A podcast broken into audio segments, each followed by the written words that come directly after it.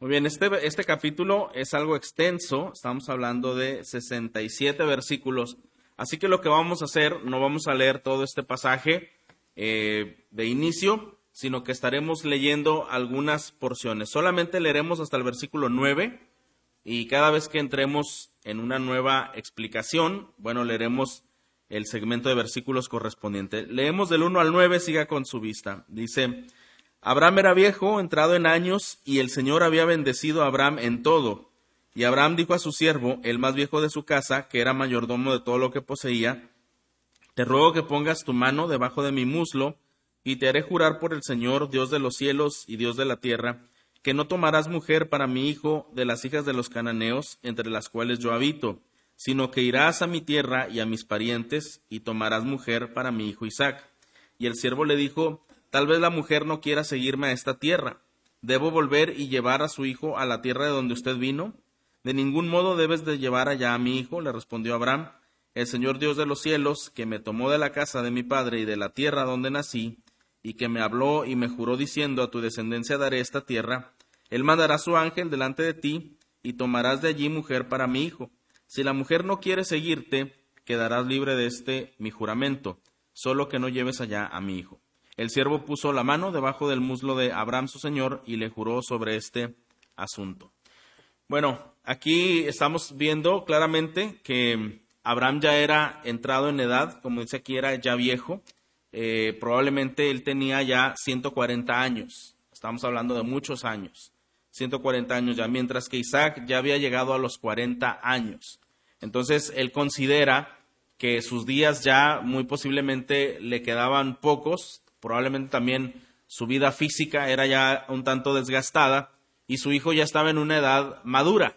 Entonces él consideraba, bueno, es necesario que continúe pues el legado familiar, los planes de Dios respecto a multiplicar y hacer una descendencia de donde vendría la simiente escogida, y él sabía que era necesario una esposa para Isaac. Recuerde usted que la semana pasada vimos que las decisiones que Abraham tomaba, aunque parecían sencillas, como desde buscar un lugar como sepulcro, un lugar en donde pudiera eh, reposar el cuerpo de Sara. Eh, todas estas cosas él hacía con una perspectiva hacia lo eterno. Abraham estaba pensando en cumplir la voluntad de Dios y en agradar a Dios. Lo mismo está pasando en este episodio.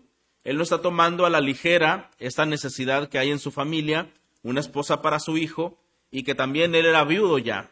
Ya al menos eh, Isaac no tenía una, una madre. Entonces, él estaba eh, dirigiendo este deseo y habla con el siervo, dice que era el más viejo de la casa, y le hace esta encomienda a él. En este capítulo vamos a ver varias cosas acerca del carácter que tenía el siervo de Abraham, características muy especiales eh, acerca de, una persona que verdaderamente tiene fe en el Señor y es una persona leal, obediente, pero también vamos a ver eh, la gracia de Dios obrando en esta elección.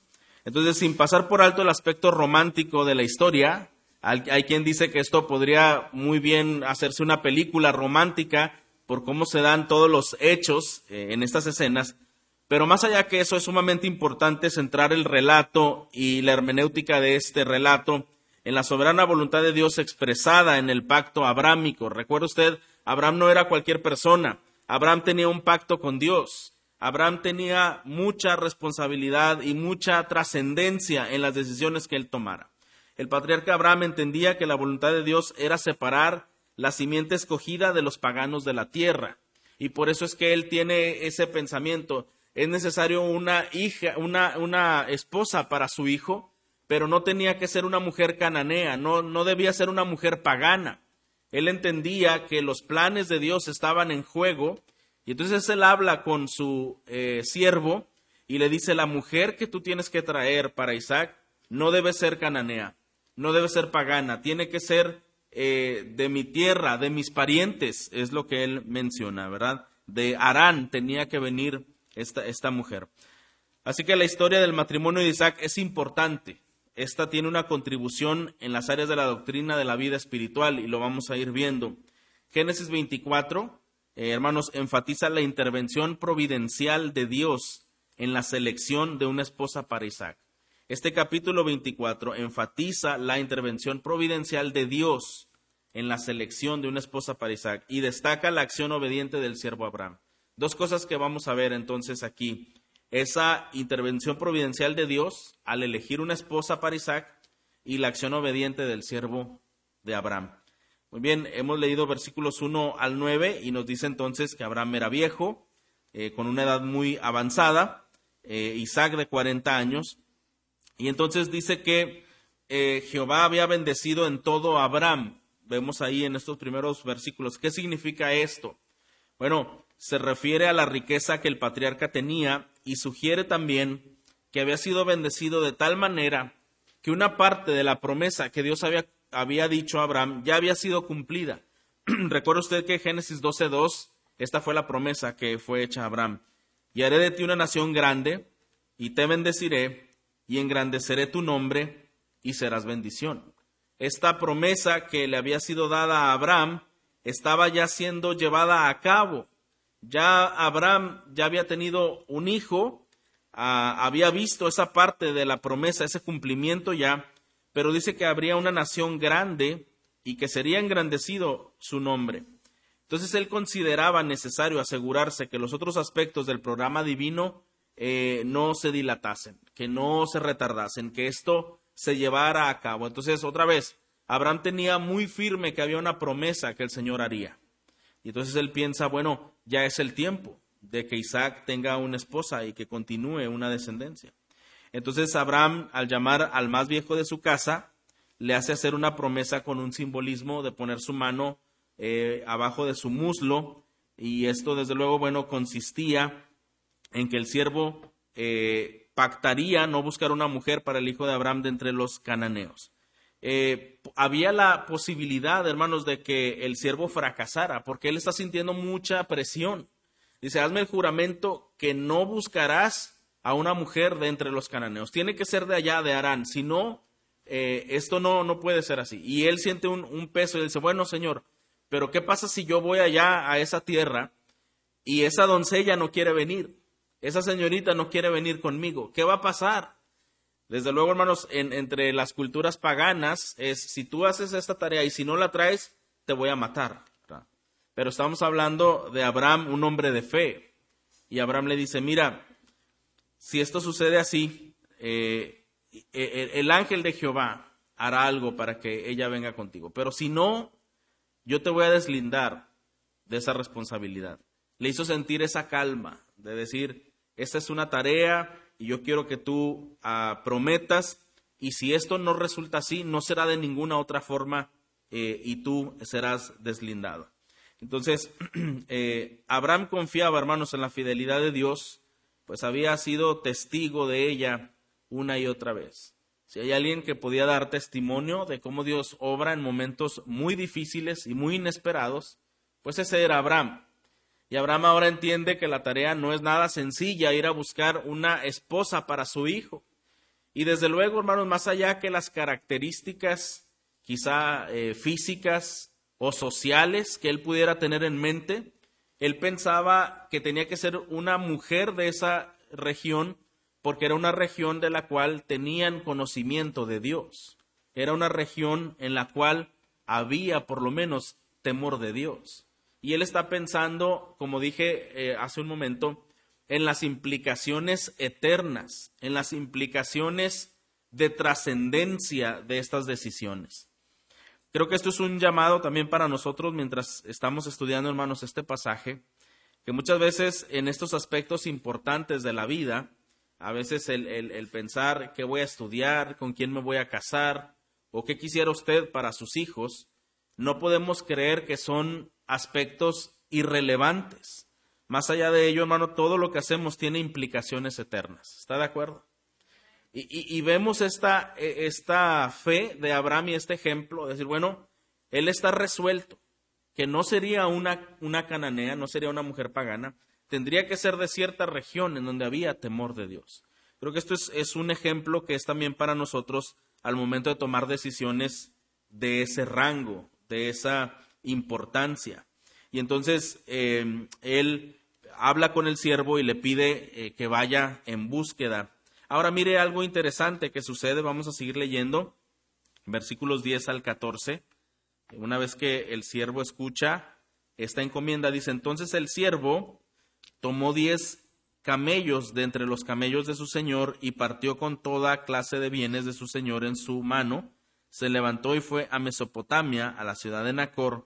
El siervo hizo que se arrodillaran los camellos fuera de la ciudad, junto al pozo de agua al atardecer, a la hora en que las mujeres salen agua, y dijo, esta es una oración que él hace, Oh Señor, Dios de mi Señor Abraham, te ruego que me des éxito hoy y que tengas misericordia de mi Señor Abraham yo estoy de pie aquí junto a la fuente de agua, y las hijas de los hombres de la ciudad salen para sacar agua. Que sea la joven a quien yo diga, eh, por favor baje su cántaro para que yo beba, y que responda beba, y también daré de beber a sus camellos, la que tú has designado para tu siervo Isaac. Por ello sabré que has mostrado misericordia a mi Señor. Bueno, el siervo ya va con esta encomienda que de por sí es bastante comprometedora, es bastante difícil, pero él no va solo. O sea, él no va confiando, bueno, sí, eh, voy a, voy a, mirar, ¿verdad? A ver cuál es la más bonita de todas las, señoritas que estén ahí. Voy a tener especial cuidado en, cómo voy a, conseguir eh, esta tarea. No, él más bien hace una oración y está dependiendo del Señor porque él sabe que este es un asunto espiritual, hermanos. Otra vez, él sabe que este es un asunto que trasciende. Y entonces él pide al Señor una, eh, hace una petición y él dice, bueno, a esta hora salen las mujeres, salen las señoritas a, llenar sus cántaros de agua. Si hay una que, que está dispuesta a darme de beber a mí y a los camellos, esta será la indicada. Ahora, el siervo de Abraham se puso en camino, dice, con diez camellos. Estos camellos estaban repletos de provisiones y de objetos valiosos. Él llevaba esta encomienda y la caravana se dirigía a Mesopotamia, es decir, a Aram, eh, entre los dos ríos, Tigres y Éufrates. Era un viaje no muy corto y se puede ver que la fe del siervo era la misma clase de la fe de su señor Abraham. En esta oración él pide algo importante, hermanos. ¿Qué está pidiendo por Abraham? Dice, le pide a Dios tener misericordia de su señor. Qué interesante que él no habla solamente de ir y encontrar a esta mujer, a esta persona que sería la esposa de Isaac, él dice, ten misericordia de mi Señor. Esta es una palabra clave en esta oración. Lo que está diciendo él como un socio inferior, que depende de la misericordia de un superior para cumplir una necesidad urgente. Le está diciendo, Señor, si tú no tienes misericordia, esto no es posible. Ten misericordia. Dale este favor a mi amo, es lo que está diciendo el siervo concede esta petición que sí se pueda llevar a cabo. Obra porque solamente tú puedes obrar en este asunto. Y nuevamente nos dirige, hermanos, si en los asuntos importantes de nuestra vida nosotros tomamos tiempo para orar. No solo hacerlo de una manera mecánica o buscar algunas formas para llevar a cabo nuestros planes. Él realmente está dependiendo de la misericordia de Dios. El siervo, hermanos, no está haciendo nada inusual. Él lleva sus camellos, va a entrar por, por, la puerta principal y va a llegar a donde está el lugar de agua. Y ahí él está diciendo, Señor, yo estoy haciendo el viaje, pero todo lo demás depende de ti. Yo no sé qué es lo que tú vas a hacer. Tú pudieras decir que no. Mi oración es que tengas misericordia. Muchas veces, hermanos, los, los cristianos, cuando no tenemos bien una buena teología y un buen enfoque bíblico, y estamos muy plagados de la información del mundo, ¿verdad? Que se ve eh, pues en los medios de comunicación o tenemos convivencia con personas con un corazón muy arraigado al mundo, el cristiano no pide por misericordia para un asunto. El, cristiano, eh, así de esta manera que no está su corazón conectado al Señor y a la teología bíblica, exige o cree que merece. Yo me merezco esto. Y más que pedir misericordia, eh, intenta que las cosas salgan a su forma y si no sale, hay una reacción de mucho enojo, ¿verdad? De mucho enojo y de mucha amargura, porque yo me merecía estas cosas, ¿verdad? Pero hermanos, a diferencia de esto, vemos otra vez, los hijos de Dios dependemos de Dios. Y si algo pedimos al Señor, todo lo que pedimos es en base a la misericordia. Señor, si tú quieres, puedes darme salud, si tú quieres, puedes ayudarme en mi trabajo, puedes ayudarme en mi familia, en mis asuntos, ten misericordia. Esa debería ser nuestra oración humilde y sincera al Señor cada vez que pedimos algo. Es una petición de misericordia. Aquí el siervo entiende bien esto. Yo solo estoy haciendo mi tarea de ir con esta caravana, con los camellos, pero es de ti la respuesta. El siervo le pide a Jehová que la doncella escogida responda a esa petición de agua con el ofrecimiento adicional de proveer agua para sus camellos. Es decir, hermanos, que todavía el darle agua a un extraño, a un extranjero, ya era bastante, ya era algo que si, una mujer estaba con esa disposición, eh, tendría una virtud en su, en su carácter, había una cualidad, pero todavía darle de agua a los camellos, ya eso era otra cosa. Ya tendría que ser verdaderamente una, una señorita con un espíritu de servicio claramente visible y de humildad Ah, y de hospitalidad. Desde luego que sin duda esto marcaría que la señorita dispuesta a hacer esto sería diferente a todas las demás señoritas de ese lugar. Era algo totalmente inusual. Por lo tanto, la oración del siervo consistía en esa, en esa evidencia eh, inusual del poder providencial de Dios. Tome en cuenta algo por lo que son conocidos los camellos es que son muy fáciles para absorber el agua, ¿verdad? Y no beben poca agua, beben muchísima agua. Esto implicaría un esfuerzo muy grande físicamente de la doncella que estaría ofreciendo el agua. Implicaría que renunciaría a cierto tiempo de ella para poder hacer esta tarea y también esfuerzo, amabilidad y una buena actitud. No era una tarea fácil, ¿verdad? Y desde luego esta señorita sin saber todo lo que estaba haciendo y por qué lo estaba haciendo. Bueno, esta fue la petición del siervo al Señor. Eh, dame una, que hubiera una especie como de señal. Que esta señorita fuera tan sencilla, fuera tan servicial, fuera tan presta y estuviera dispuesta a todas estas cosas, yo sabré que esta es la indicada. Bueno, cuando eh, piensa todo esto o ora todo esto, eh, si lo viéramos de una manera muy pesimista, diríamos, está pidiendo muchas cosas, ¿verdad? no está pidiendo algo sencillo. Y quizá el mismo siervo pensaba que él iba a tardar en la respuesta. Quizá iba a ver pasar a diferentes personas y ninguna con esta disposición. Pero ¿qué nos dice eh, la Biblia? Vamos a seguir leyendo en el versículo 15 al 17.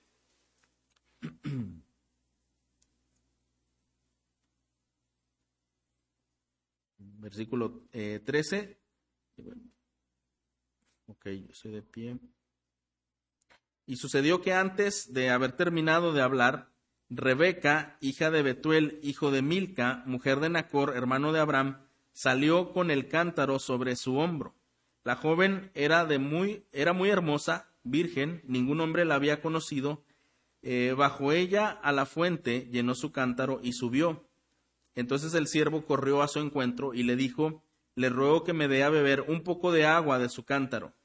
Beba, señor mío, le dijo ella, y enseguida bajó el cántaro a su mano y le dio a beber. Cuando había terminado de darle de beber, dijo, sacaré también agua para sus camellos hasta que hayan terminado de beber. Algo que fue realmente impresionante para el siervo es que esta oración fue rápidamente contestada. Dice que apenas estaba terminando de hablar y apareció Rebeca y aparece con esta disposición eh, dando agua. La generosidad de Rebeca se pone de manifiesto mediante la prontitud con la que ella da de beber al siervo. Y entonces ella misma dice, bueno, también hay agua para, para sus camellos. Está hablando con mucha humildad, está hablando también eh, con mucha generosidad, pero algo que además destaca el, este versículo es que ella era hermosa, ¿verdad? Y que también era virgen. Está dándole elementos muy, muy fuertes, muy grandes, que está dando una gran bendición. Aquí se está viendo una gran bendición para Isaac. Y bueno, y este hombre estaba muy maravillado. Dice en el versículo 20 que rápidamente vació el cántaro en el abrevadero y corrió otra vez a la fuente para sacar agua y sacó para todos sus camellos. Entre tanto, el hombre la observaba en silencio para saber si el Señor había dado éxito o no a su viaje. Hay un comentarista que menciona que probablemente el siervo se había emocionado muchísimo porque dice, bueno, esta mujer está cumpliendo con todo lo que yo había pedido para que fuera la esposa del hijo de su amo. Y además de eso, esos elementos que ya se mencionaron, eh, belleza eh, y, castidad, y, él entonces está emocionado, pero dice que él observaba en silencio. No podía decir nada, no podía hacer más preguntas todavía hasta ese momento, hasta que siguiera observando para saber, dice, si Jehová había prosperado su viaje o no para saber si era la indicada o no. Él tenía que saber quién era su familia, de dónde procedía y toda una lista de información más, pero mientras tanto él estaba cautivado porque creía que ella era pues una opción bastante adecuada. Entonces vemos una cualidad más del siervo de Abraham y es que aquí se menciona la prudencia. Tuvo que guardar silencio cuando era necesario y solamente observar y quería estar seguro de que todo lo que ocurriría era el plan de Dios. Otro aspecto que nosotros tenemos que aprender cuando estamos buscando la voluntad de Dios, hermanos, a veces puede ser que a nuestro ojo es bastante atractivo, puede ser que a nuestro corazón, a nuestros sentimientos, puede tener mucha esperanza ah, y, puede ser muy positivo desde nuestra perspectiva, pero aún no estamos seguros que es la voluntad de Dios. Y ahí es donde muchos cristianos podemos fallar, porque hay creyentes que solamente espiritualizan las cosas. Pues es que yo le pedí a Dios que fuera así y así, y pues así está siendo. Pero no termina un proceso de observación, un proceso de oración, un proceso en donde está a prueba ante los deseos de Dios. Y este eh, siervo seguramente tuvo ese conflicto en su interior probablemente es ella, y si no es ella, pues como quiera me la llevo, ¿verdad? Para Isaac. Yo creo que ella es un muy buen elemento, pero él sabía otra vez, hermanos, que no era solamente una cuestión física. Él sabía que no solamente era una cuestión por cumplir una tarea y ya. Esto iba a trascender a la eternidad. ¿Qué está de por medio? ¿Qué está en juego, hermanos? La descendencia de Abraham el plan de Dios, de, donde vendría el Salvador. Hay mucho que está de por medio. Y otra vez, hermanos, el creyente toma decisiones en base a lo eterno, no solamente a lo presente, no solamente a lo físico, no solamente a las apariencias o a lo exterior. Todas las decisiones del creyente deben de llevar un sentido mucho más profundo y relevante. Estamos viendo aquí en este siervo que está practicando la prudencia está practicando el control eh, de las emociones, de las palabras y solamente dejarse llevar por la dirección de Dios. Está en oración, él se encuentra en una actitud de oración entre él y el Señor. Indícame que ella es, y entonces él está haciendo una observación y eh, vienen entonces ahora eh, las preguntas. Dice en el versículo 22, cuando los camellos habían terminado de beber, el hombre tomó un anillo de oro que pesaba medio ciclo y dos brazaletes que pesaban diez ciclos de oro y le preguntó, ¿de quién es hija? Dígame, le ruego, ¿hay en la casa de su padre lugar para hospedarnos? Entonces ya el siervo está tomando ahora sí otro tipo de acción. Él le da un presente por la generosidad que ella ha mostrado y ahora le pregunta, eh, ¿de quién eres hija?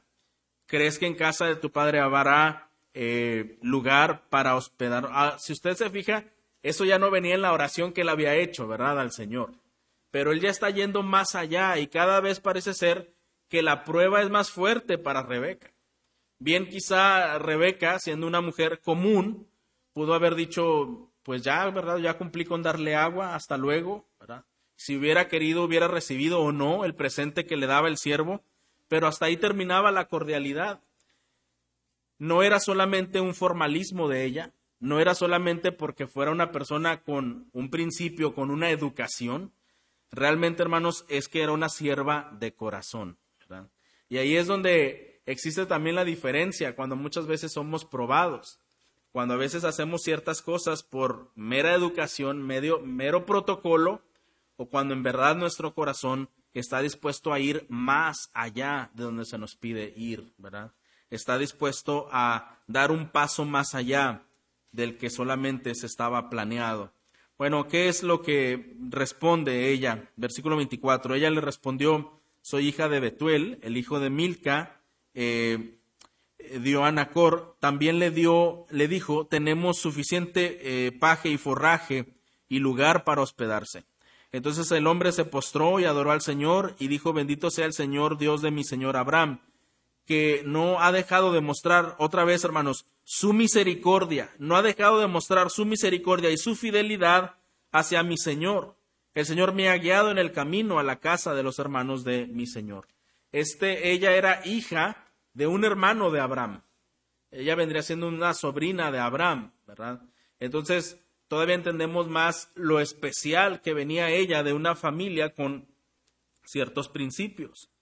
Vemos que eh, en, estos, en estos versículos que acabamos de, leer, ah, de quién eres hija, cuando le pregunta, la actitud del siervo de Abraham, una vez que ella responde, es que él se inclina y adora a Jehová. Eso demuestra que era un hombre de fe y que evidentemente había aprendido mucho observando a Abraham. Él está todo el tiempo conectado con Dios. Él no se le olvida que es una tarea divina y entonces en ese momento adora al Señor. Rebeca era prima en segundo grado de Isaac y el siervo había sido guiado hacia el lugar correcto. Entonces vemos ahora versículos 28 en adelante.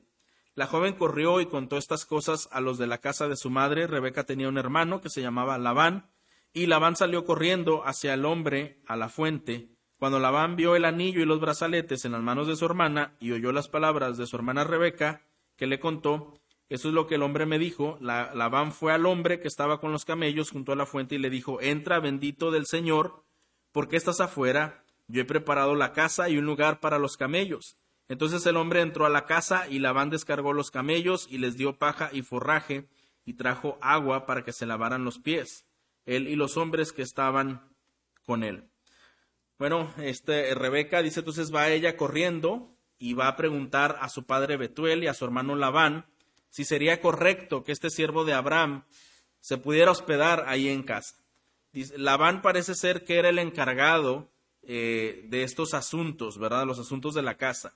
Y él muestra una genuina hospitalidad hacia los extranjeros. Le dice, pasa, bendito del Señor, le dice así al siervo, ¿verdad?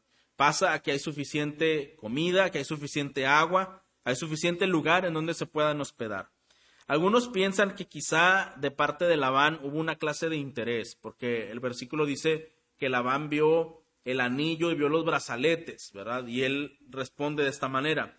Bueno, puede ser que también haya sido que él veía que había algo en serio o había algo eh, diferente en esa visita y que podría ser también de parte de Dios.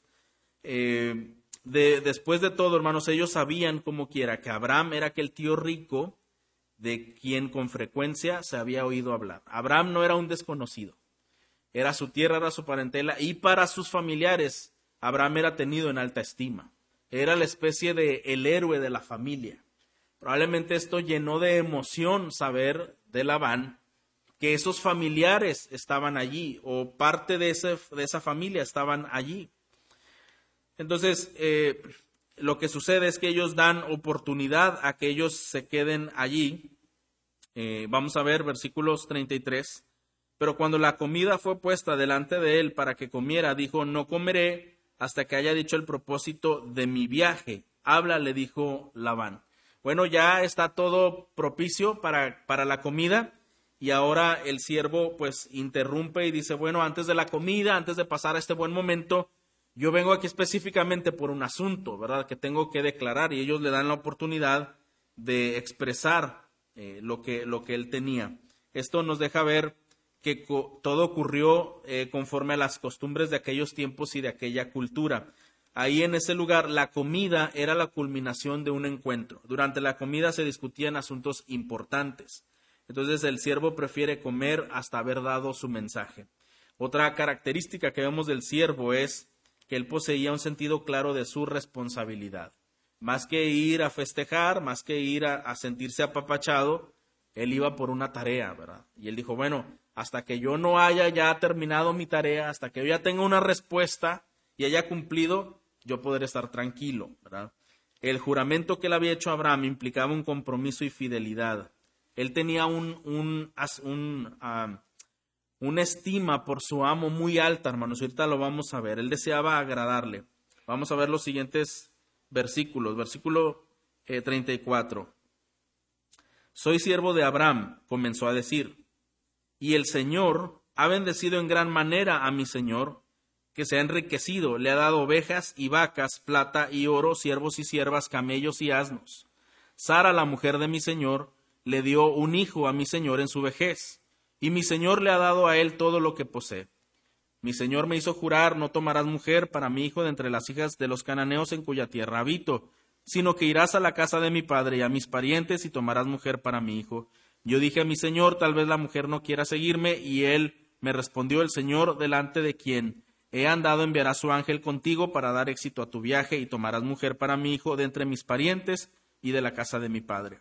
Entonces cuando llegues a mis parientes, quedarás libre de mi juramento. Si ellos no te la dan, también quedarás libre de mi juramento. Eh, ya el siervo está siendo bastante específico y claro cuál es la razón por la que él está allí. Y, y en este momento, esta sección, el siervo da testimonio acerca de Abraham y de Isaac. Él está hablando de ambos y está hablando en un aspecto bastante bien.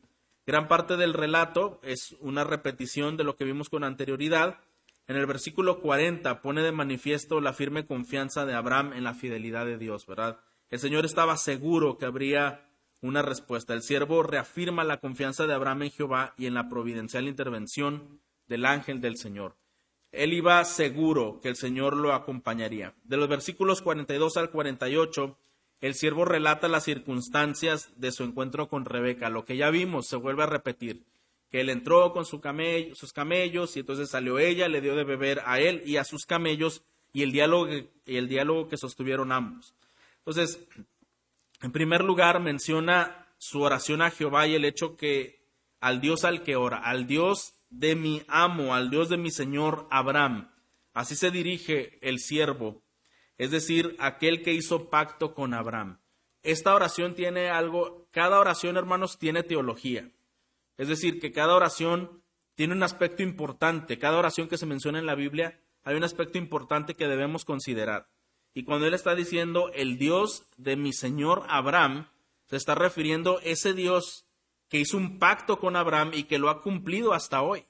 Es decir, está dándole también renombre a la integridad y a la fidelidad de Dios.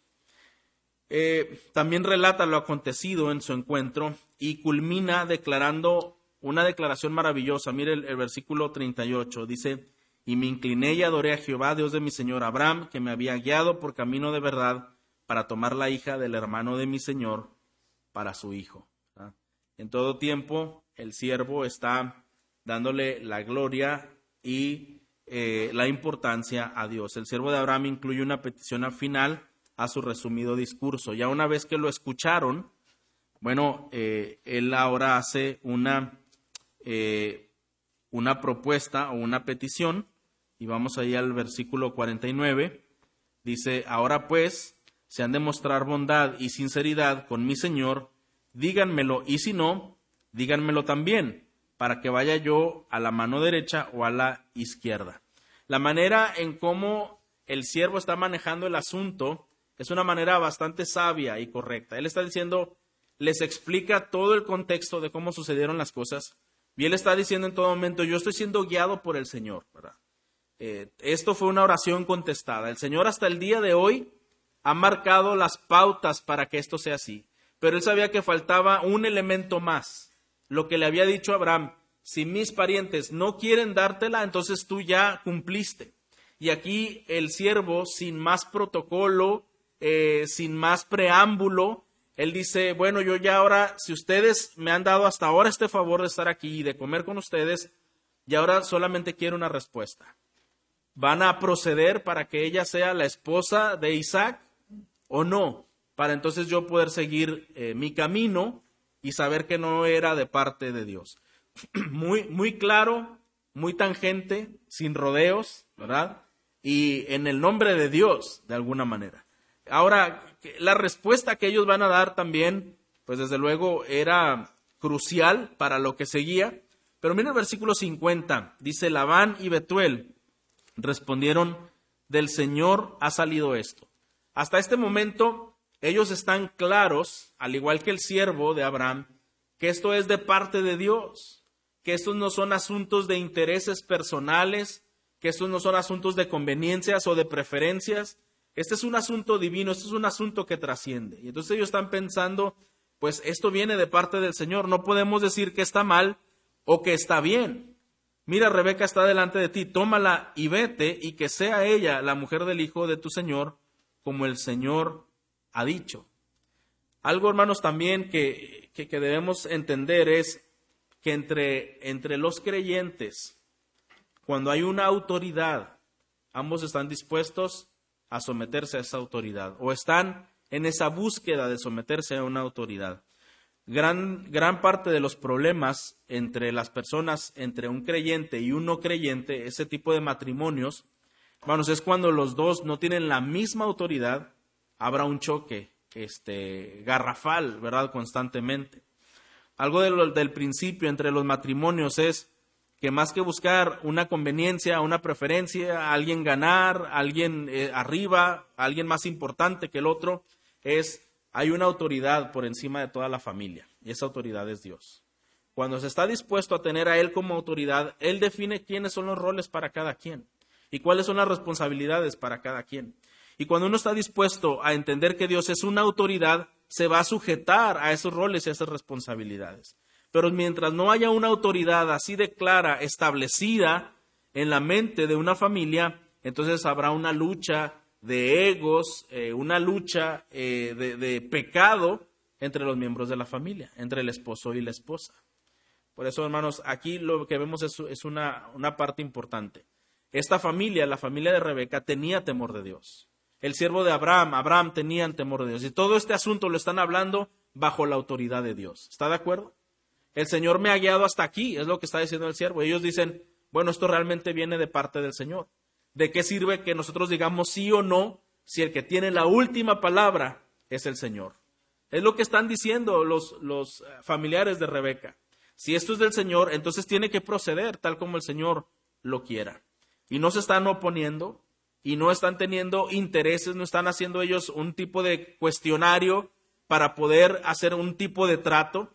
Ellos están entendiendo que la palabra del Señor y los deseos del Señor son más importantes que cualquier deseo personal. Vemos ahora en el versículo 49, ¿verdad? Si no decláramelo, ¿verdad? Eh, casi es como si el siervo les diría, dime si esto procederá o no, o vas a ir en contra de la voluntad de Dios, ¿verdad? La respuesta de Labán y Betuel pues es afirmativa y reconocen que si aquello procedía de Dios no podrían oponerse. Versículos 52 eh, y 53. Cuando el siervo de Abraham escuchó sus palabras, se postró en tierra delante del Señor entonces el siervo sacó objetos de plata, objetos de oro y vestidos y se los dio a Rebeca. También dio cosas preciosas a su hermano y a su madre. Eh, el siervo pone de manifiesto su devoción hacia Dios. Es lo primero que él hace, da gracias a Dios y benefició con presentes a la familia de Rebeca. Esto más que hablar de riqueza, hermanos, habla de responsabilidad, habla de seriedad, ¿verdad? Eh, en los siguientes versículos eh, también en el versículo 54, después él y los hombres que estaban con él comieron y bebieron y pasaron allí la noche. Cuando se levantaron por la mañana, el siervo dijo, envíame a mi señor. Pero el hermano y la madre de Rebeca dijeron, permite que la joven se quede con nosotros unos días, quizá diez, después se irá. Bueno, una vez que termina la transacción, los anfitriones prepararon esta abundante comida para el siervo, para los acompañantes. Los visitantes pasan ahí la noche y temprano dice, envíame a mi señor. Era una frase que significaba déjame, me voy inmediatamente para hacer los asuntos. Pero algo interesante sucede. Los familiares desean que Rebeca se quedara más tiempo con ellos y después se pudiera ir. Dice ahí que por lo menos 10 días. Algo interesante que, vi en la cultura de, esa época es que unos 10 días era una frase. Esto podría significar hasta un año o un poco más de tiempo. O sea que esto, eh, ellos querían que pasara un poquito más de tiempo, ella se les hizo muy inmediata eh, todo este acontecimiento, ¿verdad? Eh, vienen por Rebeca y en ese momento él se la quiere llevar y a ellos les, les parece muy abrupto, muy inmediato. Pero creo que otra vez el siervo, hermanos, está hasta cierto punto en cierta prueba, porque ya el Señor le había dado sabiduría al haber dependido de, de Dios en oración, le había dado sabiduría en cómo acercarse a Rebeca, cómo acercarse a los familiares de Rebeca. Y ahora cómo él puede decir, eh, no, ella se tiene que ir conmigo ahora. No era algo fácil para él, pero el Señor da gracia a el siervo. Vamos a ver en el versículo 55, ah, 56. Eh, no me detengan, les dijo el siervo, puesto que el Señor ha dado éxito a mi viaje, envíenme para que vaya a mi Señor. Llamaremos a la joven, respondieron ellos, y le preguntaremos cuáles son sus deseos él está pidiendo que no se quede esos días, sino que inmediatamente se vaya con, con él y ellos ya van por la última instancia. Bueno, vamos a preguntarle a ella, ¿verdad? Lo que ella decida, así, así va a ser. Y en el versículo 57 dice, bueno, le preguntaremos cuáles son sus deseos. versículo 58. Entonces llamaron a Rebeca y le dijeron, ¿te irás con este hombre? Irá, iré, dijo ella. Enviaron pues a su hermana eh, a su hermana Rebeca y a su nodriza con el siervo de Abraham y sus hombres. Bendijeron a Rebeca y le dijeron eh, que tú, hermana nuestra, te conviertas en millares eh, de miradas y pues en tus descendientes la puerta de los que lo aborrecen. bueno, algo que sucede aquí es, Rebeca es despedida con su nodriza, con sus doncellas, va con sus damas de compañía, va bien acompañada y eh, ellos permiten que ella se vaya a este viaje. En el versículo 61, Rebeca se levantó con sus doncellas y montadas en los camellos, siguieron al hombre, el siervo pues tomó a Rebeca y se fue. Isaac había venido a beber, eh, a ver, perdón, la Roy, pues habitaba en la tierra del Negev. Y por la tarde Isaac salió al campo a meditar. Alzó los ojos y vio que venían unos camellos. Rebeca alzó los ojos y cuando vio a Isaac, Bajó del camello y dijo al siervo, ¿quién es ese hombre que camina por el campo a nuestro encuentro? Es mi señor, le respondió el siervo, y ella tomó el velo y se cubrió. El siervo contó a Isaac todo lo que había hecho. Entonces Isaac la trajo a la tienda de su madre Sara y tomó a Rebeca, y ella fue su mujer, y la amó. Así se consoló Isaac después de la muerte de su madre. Algo que decían algunos comentaristas, como dije al principio, es que esto parece una muy bella historia, ¿verdad? Como y todos fueron felices para siempre cuando termina este suceso. Bueno, lo que, lo que pasa aquí, vamos a ver algunos eh, verbos importantes. Dice que la trajo, la tomó, la amó y se consoló. Es importante notar que Rebeca en realidad, hermanos, ella está reemplazando a Sara al entrar a su tienda. Lo que vemos envuelto, sí, en una historia bonita, es que hay algo espiritual muy profundo detrás y es que esta Rebeca había sido escogida. Había sido escogida de la misma manera que Abraham fue escogido para un plan importante que trascendía a los planes de Dios.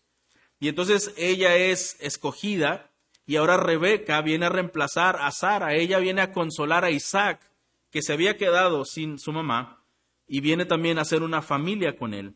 Ella y Isaac serán los nuevos patriarca y matriarca de ese pequeño grupo. Ellos eran los que seguirían con la promesa de Dios.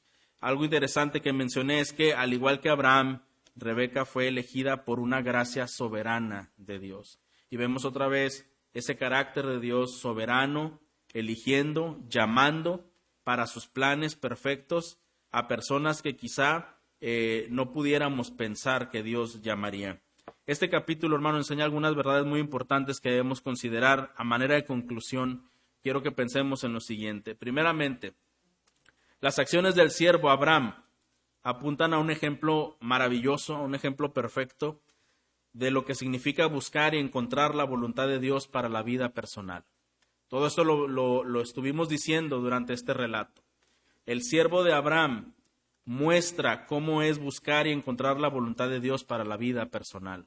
Va en el nombre de Dios, va en oración, va constantemente pidiendo misericordia, hace las cosas con prudencia, con observación, con temor de Dios, no defrauda, no miente, no engaña, en todo momento busca que las cosas sean verdad. y lo hace bajo, bajo ese fundamento eh, de, del temor de Dios.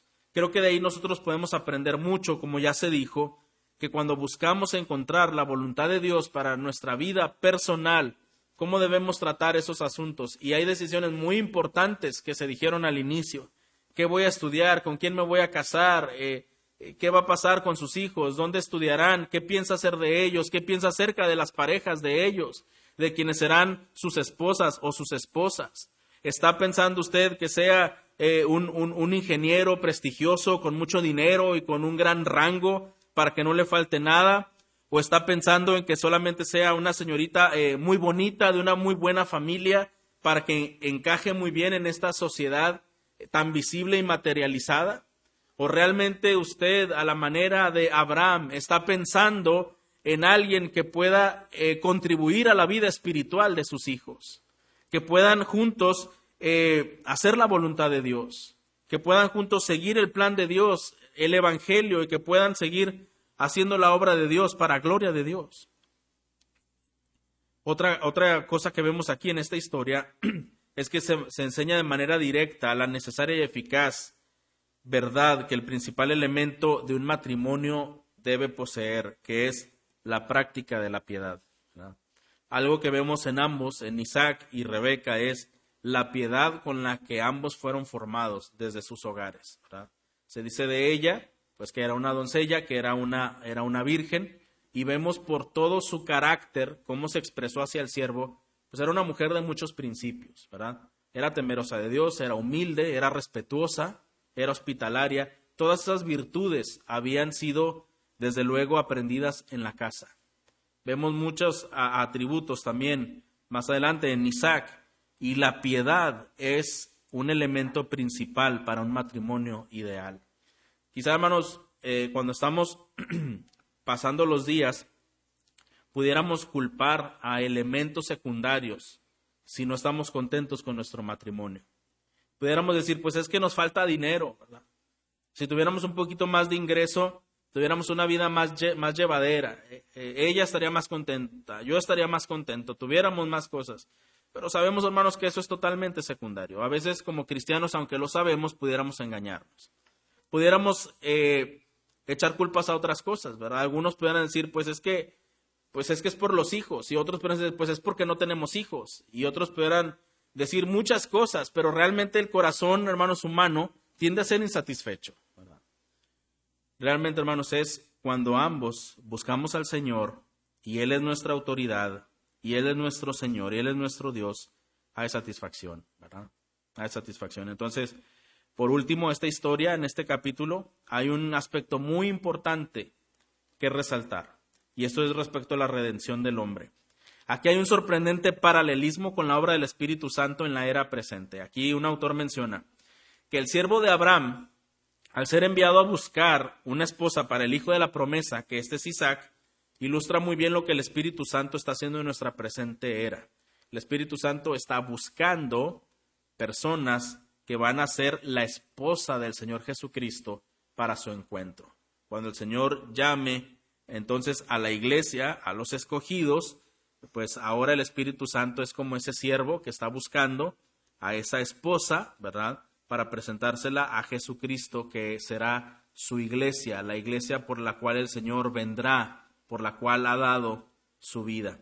Lo que es cierto, hermanos, es que la redención la podemos ver en todas las escrituras lo que estamos eh, ciertos, hermanos, es que el Señor de la misma manera que ha tratado con, con cuidado, con amor y misericordia a Abraham y su pacto, es de la misma manera que Él se dirige con nosotros. El Señor ha sido muy paciente, el Señor sigue derramando misericordia, sigue llamando nuestra atención para que nuestros asuntos no los tomemos solamente como casuales o poco importantes, sino que cada asunto pongamos diligencia pensando en lo eterno y en lo que puede trascender espiritualmente en cada decisión. Y el Señor nos hace un llamado. Todas las cosas, hermanos, para los que aman a Dios, ayudan a bien. Todas las cosas ayudan a bien. Aquí quizá debemos preguntarnos si usted y yo amamos al Señor. los convertidos, los que han nacido de nuevo, los que aman a Dios, los que tienen al Espíritu del Señor, todas las cosas ayudan a bien. Aquellos que han renunciado a su corazón engañoso y perverso y se han sometido a la palabra y están luchando día a día para ser renovados con la palabra, son parte de la esposa por la que el Señor vendrá a su encuentro, la que el Espíritu Santo está buscando en nuestra era presente para presentársela perfecta al Señor Jesucristo en esos días. Usted es parte de esa esposa, usted es parte de esa iglesia. Aquí es importante entender que cuando uno vive por su egoísmo, individualismo, yo hago lo que yo quiera, yo es mi cuerpo, es mi dinero, yo puedo hacer con ello lo que yo quiera y no tenemos en cuenta a Dios, ese tipo de pensamiento no deja eh, ningún, no hay ninguna duda que tú no eres parte de la iglesia. Pero si en tu corazón hay arrepentimiento, si en tu corazón hay dependencia de Dios y deseas en verdad que sea el Señor quien dirija y has arreglado cuentas con Él, puedes pensar que eres parte de esa esposa por la que el Señor vendrá. No tome este asunto a la ligera. Recuerde que cada decisión que tomamos tiene un asunto de trascendencia eterna. ¿Y cuánto, cuánta trascendencia eterna representa el que usted se identifique con el pueblo de Dios o se identifique con el que no es pueblo de Dios. esa es la decisión más trascendente, hermanos, que nosotros debemos entender. Y quizá el Señor esta mañana te está dando esa oportunidad. porque no eres parte del pueblo de Dios? Hay una invitación para ti. Independientemente quién seas y de dónde vengas y lo que hayas hecho. El Señor es un Dios de gracia, de misericordia, de restauración. Que si usted quiere venir a su presencia, él puede perdonar su vida y darle un nuevo corazón, un nuevo espíritu para obedecer y amar al Señor más que cualquier otra